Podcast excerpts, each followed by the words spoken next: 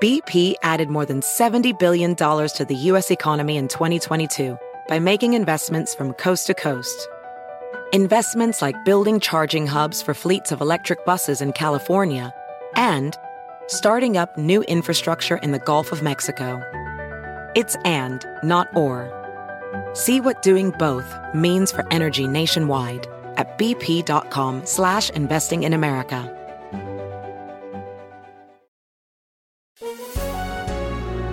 Hola, bienvenidos al podcast de NTN24, el canal de las Américas. Los saludamos hoy, miércoles 21 de octubre. Gracias por escucharnos. Como es habitual, a partir de este momento hacemos un recorrido por lo que es noticia en América Latina, Estados Unidos y el mundo.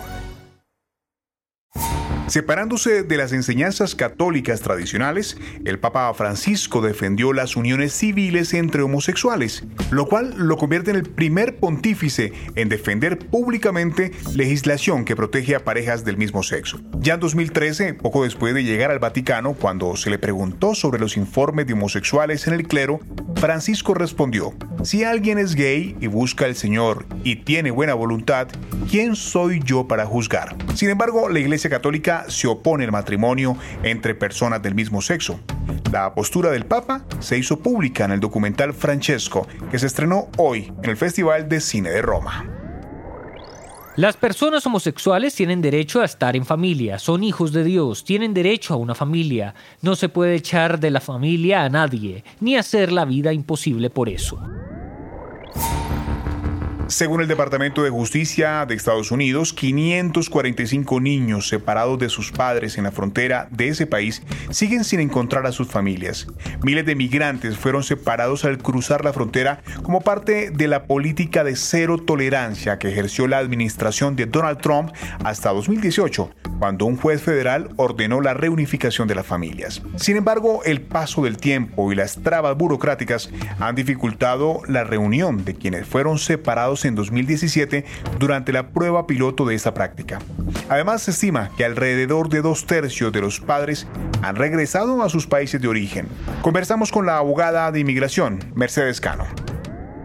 Lo que pasa es que inmigración acepta las órdenes que le da la administración y debe de hacer las cosas, pero ordenadamente y con la capacidad de poder identificar tanto al padre como al niño y de escuchar cuál es el asilo que esa persona está pidiendo.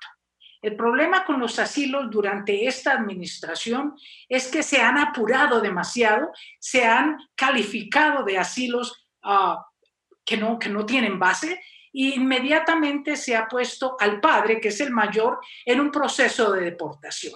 Al usted separar al padre del hijo inmediatamente o a la madre de su hijo menor, entra en un proceso donde usted separa a un menor de edad que no necesariamente te va a poder decir el nombre y el apellido del papá o de la mamá, inclusive el mismo niño puede que lo único que sepa es cómo se llama, no, no, no sabe más. Entonces, así haya o no haya una orden de cero tolerancia, el gobierno federal, bajo la agencia de inmigración, ya tiene una responsabilidad sobre esa persona que aplica. En Colombia, miles de indígenas, estudiantes y miembros de la sociedad civil iniciaron hoy protestas en las principales ciudades del país. Los manifestantes reclaman el repunte de la violencia, protestan contra el asesinato de líderes sociales y los recientes abusos policiales. Las autoridades han expresado su preocupación, ya que los manifestantes no cumplen con las normas de distanciamiento social que exige la pandemia por el coronavirus. Hoy, Colombia es el séptimo país con más contagios de COVID-19 con casi un millón de casos. Hablamos en el país con el representante de la Cámara, Gabriel Vallejo. El problema de lo que estamos viviendo hoy es que la protesta social se desnaturalizó, se convirtió en un claro oportunismo político por quienes pretenden generar una desestabilización política y llevar a un país al caos. También conversamos con el senador colombiano Antonio Sanguino. Bueno, a mí me parece que no hay que mentir cuando se dice que se reconoce el derecho fundamental a la protesta social. Pues la protesta es la expresión de la ciudadanía cuando considera que hay unas demandas que deben ser atendidas. Eh, y eso es lo que está ocurriendo en Colombia como ocurre en toda democracia. El debate lo finalizamos con el exministro del Interior, Guillermo Rivera. La protesta es un derecho fundamental y creo que no hay que ponerle editoriales. Lo que hay es que garantizar que la gente, cuando tenga inconformidades, cuando tenga insatisfacciones, las pueda manifestar libremente. Que nos guste o no nos guste es una cosa distinta. La izquierda latinoamericana sufrió un importante revés durante la última década por el desgaste de sus liderazgos, abriendo el camino para la conformación de nuevos bloques políticos en la región con la llegada de mandatarios como Jair Bolsonaro, Martín Vizcarra, Lenín Moreno e Iván Duque. Hoy la victoria de Luis Arce, el candidato del partido del expresidente Evo Morales en Bolivia, redibuja el mapa de los equilibrios políticos y pone a Latinoamérica en una nueva balanza de fuerzas. ¿Qué implicaciones regionales tendrá la llegada de Arce? Le hicimos esta pregunta al abogado y politólogo Carlos Sánchez Berzaín. Luis Arce va a ser el títere de Evo Morales y del sistema castrochavista. El, el, fundamento de control que se ejerce en Bolivia por parte de Evo Morales y del MAS está en las federaciones productoras de coca y de cocaína ubicadas en el trópico de Cochabamba, en Bolivia, y en los denominados movimientos sociales y Luis Arce ahí no tiene una secretaria. la base de ese control, que a la vez es control violento y que ayuda al control de todo el resto de los poderes del Estado, porque el, el, socialismo del siglo XXI transnacionalizado controla en Bolivia el Poder Judicial, la Fiscalía, controla la Asamblea y ahora va a controlar el Poder Ejecutivo.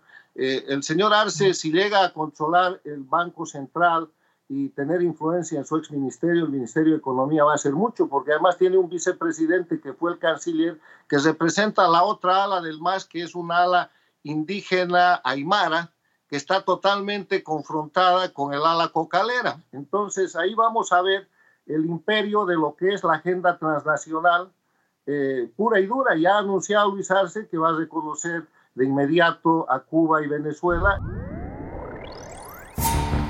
Las fuerzas de seguridad de Nigeria asesinaron ayer a 12 personas que formaban parte de una manifestación pacífica contra la violencia policial, según denunció este miércoles Amnistía Internacional.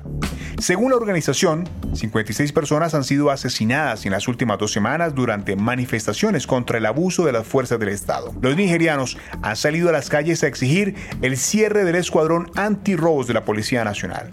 El secretario general de Naciones Unidas, Antonio Guterres, pidió a las autoridades de Nigeria ponga fin a la violencia. Necesitamos revertir esta espiral descendente con un renovado impulso por la paz y la reconciliación. Y necesitamos hacer espacio para la asistencia humanitaria vital y las inversiones en el desarrollo y en las personas. El Sahel es un microcosmo de riesgos global en cascada que converge en una sola región. Es una señal de advertencia para todos nosotros que requiere mucha atención y resoluciones urgentes.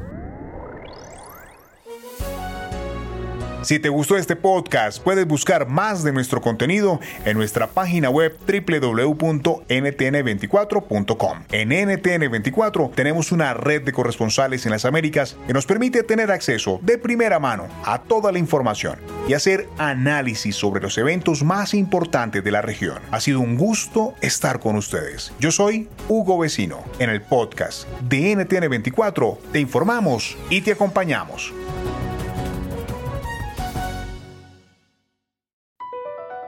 BP added more than $70 billion to the U.S. economy in 2022.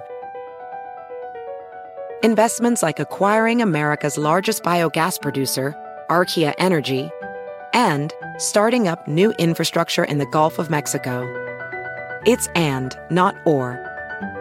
See what doing both means for energy nationwide at bp.com slash investing in America.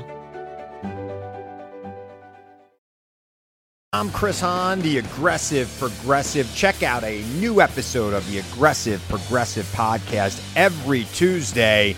You know, the election is heating up just as the year is winding down. Stick with me. I'll tell you the truth as I see it. Download the Aggressive Progressive on Pandora or wherever you get your podcasts.